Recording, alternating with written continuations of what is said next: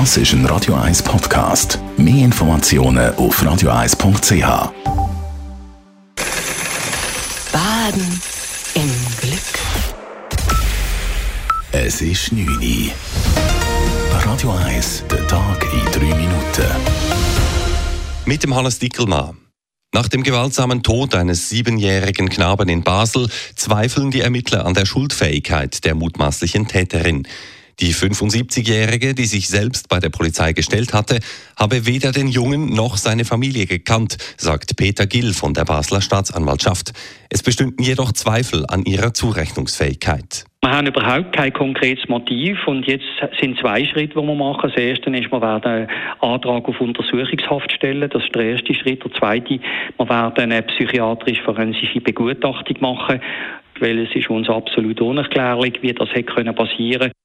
Die Frau hatte den Siebenjährigen gestern auf dessen Schulweg mit einem Messer angegriffen und ihn damit so schwer verletzt, dass er trotz Notoperation im Spital verstarb. Laut Medienberichten hatte die Frau hohe Schulden sowie einen Beistand. Die Stadt Zürich muss beim Thema Straßenlärm über die Bücher und ihre Bewohnerinnen und Bewohner besser davor schützen. Dies hat das Zürcher Baurekursgericht entschieden, indem es einen Rekurs des Verkehrsclubs VCS vollumfänglich gut geheißen hat.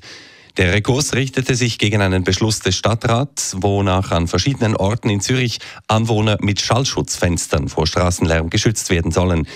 Dies genüge jedoch nicht, hält das Gericht fest.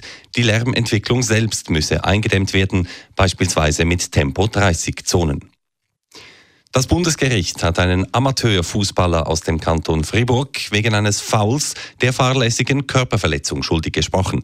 Der Spieler hatte einem Gegner auf dem Platz mit einem gefährlichen Tackling den Knöchel gebrochen. Dass das oberste Gericht nun das Urteil der Vorinstanz bestätige und den Mann rechtskräftig verurteile, könne unter Umständen große Folgen für den Amateurfußball haben, sagt Schiedsrichter und Fußballexperte Urs Meier. Wenn natürlich die Spieler tatsächlich das durchziehen dann kann es natürlich schon sein, dass es natürlich da auch Flut von Klagen kann geben Und wenn sie natürlich danach Geld rausschlagen und so weiter, dann wird das natürlich äh, heißen, äh, dass es noch viel, viel intensiver ist. Es kann tatsächlich sein, dass sich der Fußball total verändert, äh, wenn das durchgezogen wird von den, von den Klägern.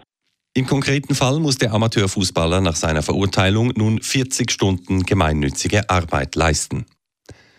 Die Kantonspolizei Zürich hat im Bezirk in Wiel einen Mann festgenommen, der verdächtigt wird, in Rüti Kinder angesprochen und sexuell belästigt zu haben.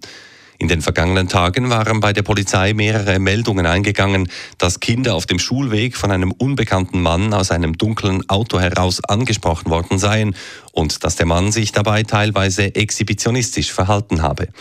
Die Ermittlungen hätten nun zur Verhaftung eines 33-Jährigen geführt, teilt die Kantonspolizei heute mit. Dieser wird nun der zuständigen Staatsanwaltschaft übergeben.